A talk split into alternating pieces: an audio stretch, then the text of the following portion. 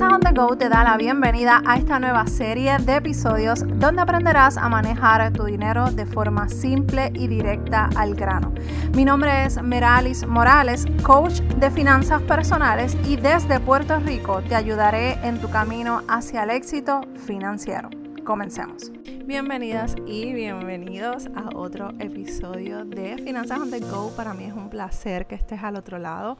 Eh, siempre, siempre, siempre te voy a estar agradeciendo la oportunidad que me brindas de llegar a tus oídos. Y en el episodio de hoy, recuerda que estamos en esta miniserie de mentalidad financiera. Si te has perdido los anteriores, necesitas ver o ver no, escuchar esos episodios anteriores para que veas, escuches, Dios mío, escuches todo lo que he traído para ti. En el día de hoy vamos a estar hablando de las decisiones que debo tomar. Es algo bien importante que nosotros empecemos a analizar cuáles son esas decisiones concretas que afectan mi vida financiera.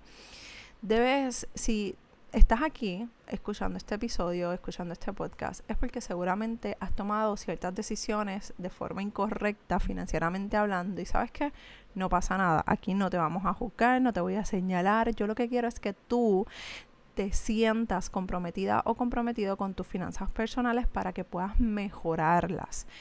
Y una de las cosas más importantes son las decisiones financieras. Y una de, eh, de, como quien dice, el hijito o la hijita dentro de esas decisiones tiene que ser las metas financieras. Tienes que tener metas financieras para que puedas moverte a la dirección correcta. Si tú no tienes metas financieras, lamentablemente cualquier cosa que tú puedas eh, llegar o, o querer hacer, el resultado puede ser uno bueno o uno más o menos. Y tú vas a estar bien porque no te va a importar, porque no fue algo planificado.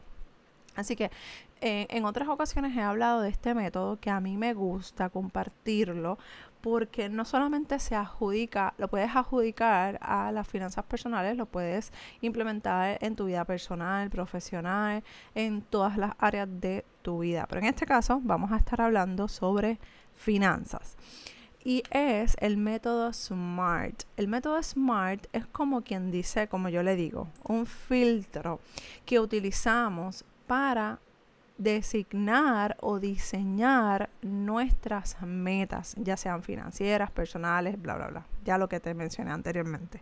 Así que si ponemos la palabra SMART eh, de forma vertical, cada letra tiene un significado. Así que vamos a, empezar. Yo te las voy a estar describiendo si estás en el auto o no puedes tomar las notas para que puedas aprender de lo que es este método cuando llegues a tu casa o a tu trabajo, a un lugar donde tú puedas escribir todas estas cosas. Es bien importante que lo hagas porque esto te va a ayudar a diseñar tus metas.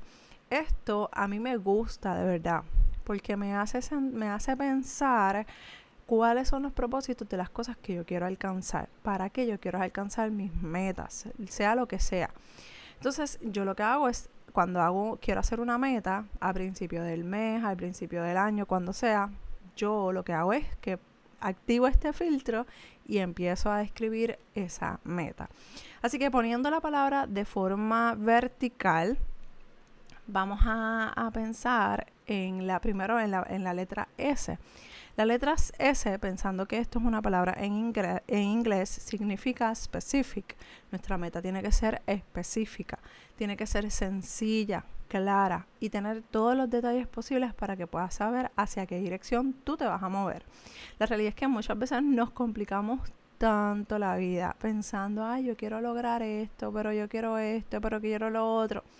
Vamos a ser sencillo, vamos a ser claro. ¿Qué quieres? ¿Dónde?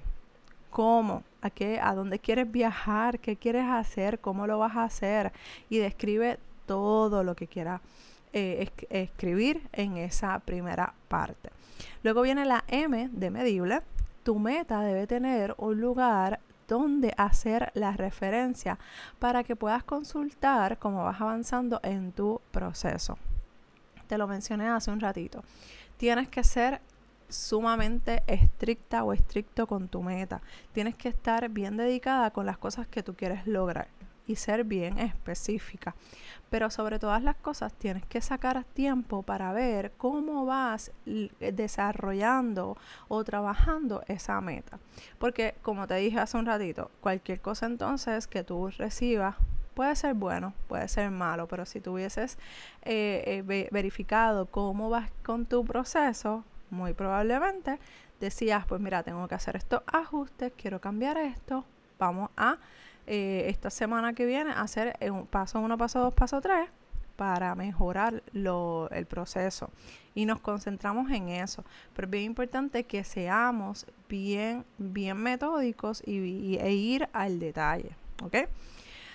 Nuestra meta, la próxima letra es alcanzar alcanzable. Nuestra meta tiene que ser alcanzable, algo que verdaderamente tú puedas lograr. En mi caso, a mí me gusta usar este ejemplo. En mi caso, yo soy eh, especialista en finanzas. Mi preparación es en finanzas.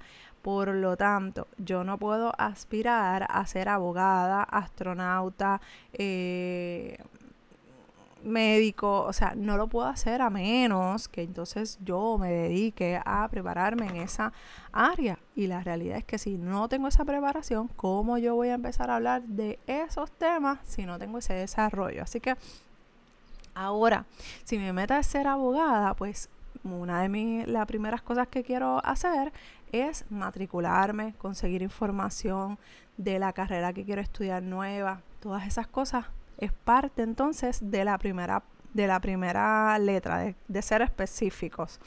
¿Ok? Así que si, si eres más específica, va a ser mucho mejor. Por ejemplo, este año yo quiero viajar espacio. ¿A qué, a qué país? O si te quieres quedar aquí en Puerto Rico, planifica unas vacaciones, planificar unas vacaciones en el pueblo tal de Puerto Rico, porque es algo que es alcanzable en estos momentos para ti.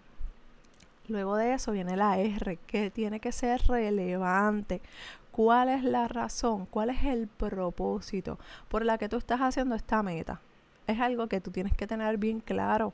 ¿Para qué? Para que cuando tú hagas esa verificación en tu, en tu semana o en las dos semanas o lo que, el tiempo que tú hayas determinado, tú digas, ok, vamos por buen camino, estoy cumpliendo mi propósito, estoy cumpliendo mi meta. paso a paso paso a paso y es importante. Y por último tenemos la T, la T de tiempo. Nuestra meta tiene que tener un tiempo de comienzo, de arrancar y un tiempo de completado. El problema que yo veo mucho es que las metas se hacen y se dejan abiertas.